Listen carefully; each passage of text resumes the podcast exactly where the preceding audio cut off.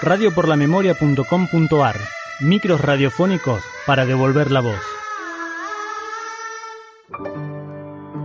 Eugenio Alberto Bongianino, Beto, como le gustaba que le dijeran, nació en Ameguino, provincia de Buenos Aires, el 15 de noviembre de 1947. Era alto, muy buen mozo, simpático y carismático. Trabajaba en la tienda Irreitor y también fue presentador de una orquesta de jóvenes llamada Los Rangers.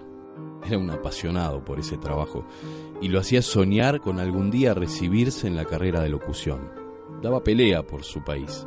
Sus ideales políticos lo hicieron unirse a los montoneros. Aún así, siempre encontraba un momento para demostrarle el amor a su esposa Mirta, de quien estaba muy orgulloso y enamorado. A pesar de no disponer de tiempo, Beto intentaba detenerlo cuando diseñaba relojes. Era un alivio para él encastrar cada pieza en su lugar exacto para que todo tenga un sentido y las agujas empezaran a correr.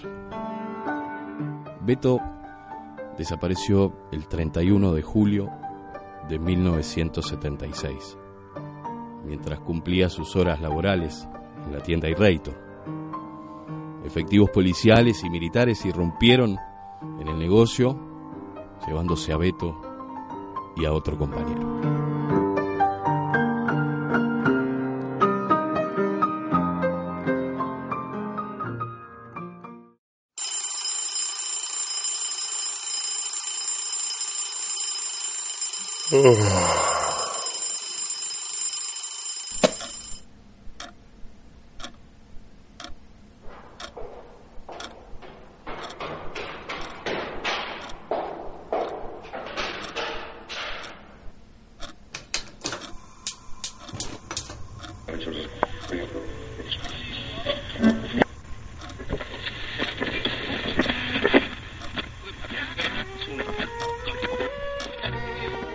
Señoras y señores, ¿quién no tuvo la nostalgia de ese amor interrumpido?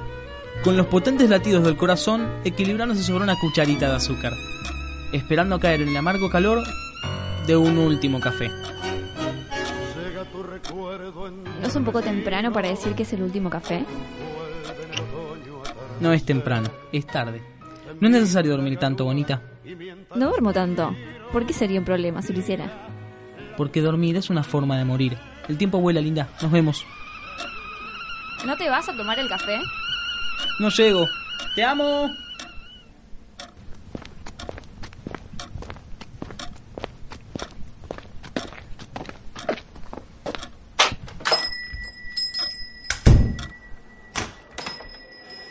Buenos días, Beto. Ya llegaron los pedidos de la semana pasada. Fíjate por favor que esté todo. ¿Cómo está, jefe? Ahí lo reviso. Llegó todo. Está perfecto. Sí, está también ese pedido de piezas de reloj que hiciste. ¿Ya llegaron?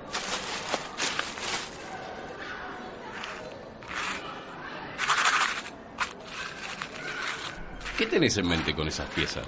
Le quiero armar un reloj a mi esposa por el Día de los Enamorados. Mirá qué locuras que hacen los jóvenes enamorados. Escuchame, Romeo. Prende un poco la radio. Disolventes como destructoras, la policía de la capital ha organizado la sección especial, la de represión del comunismo. Numerosos allanamientos y detenciones han revelado la existencia de diversas publicaciones comunistas distribuidas en todo el país. La policía dispuso recientemente. Cambia eso, Beto. de No tengamos mala vibra en el trabajo. La destrucción de cientos Y crisis, bronca y hambre, que el que compra 10 de fiambre, hoy se morfa hasta el violín. Hoy se vive de prepo y se duerme apurado, y la chiva hasta Cristo se la han afeitado. Hoy se llevan a empeñar a el amigo más fiel, nadie invita a morfar todo el mundo en el riel. Al mundo le falta un tornillo, que venga un mecánico. A ver si lo puede arreglar. ¿Qué sucede, mamá mía? Se cayó la estantería. O San Pedro abrió el portón. La creación anda a las piñas y de pura rebatiña.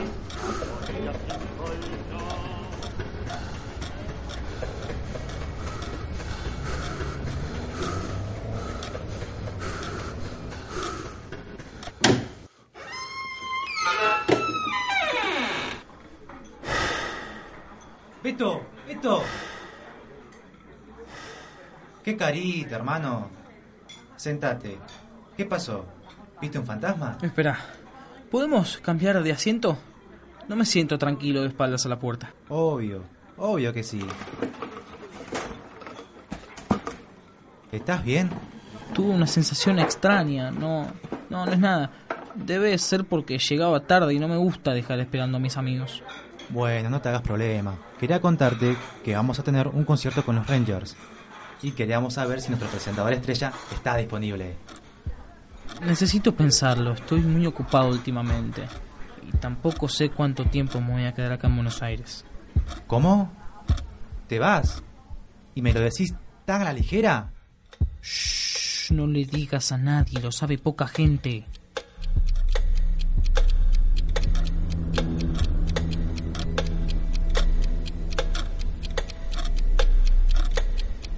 Se podrá a continuación la palabra del excelentísimo señor presidente de la Nación. Habla el teniente general don Jorge Rafael Videla. Al pueblo de la nación argentina. El país transita por una de las etapas más difíciles de su historia.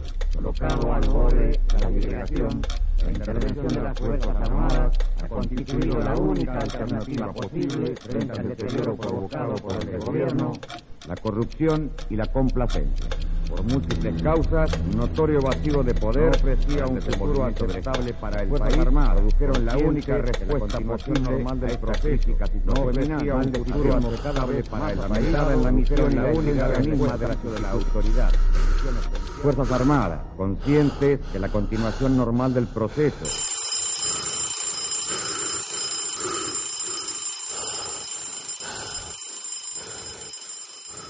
¿En serio lo armaste vos?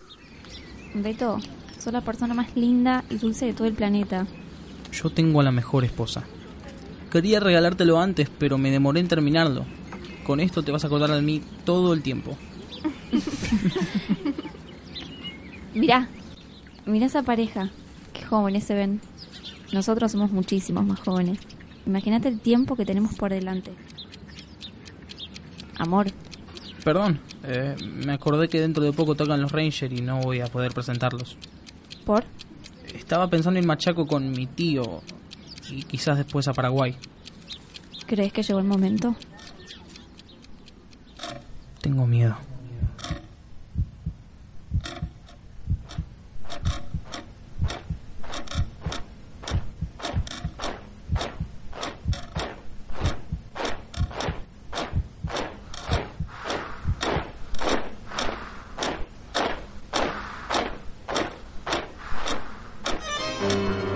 Tiene olor a vida.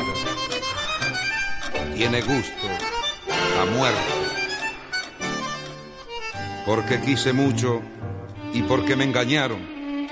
Y pasé la vida masticando sueños. Porque soy un árbol que nunca dio frutos. Porque soy un perro que no tiene dueño. Porque tengo odios que nunca los digo.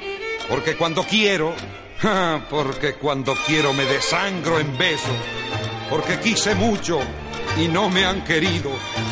Por eso canto tan triste. Por eso.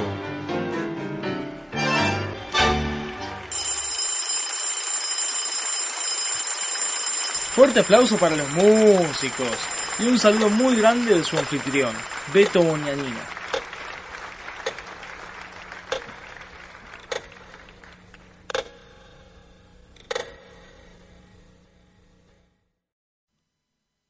Micro de radio por la memoria realizado a partir de un reloj armado y ensamblado por Beto para Mirta.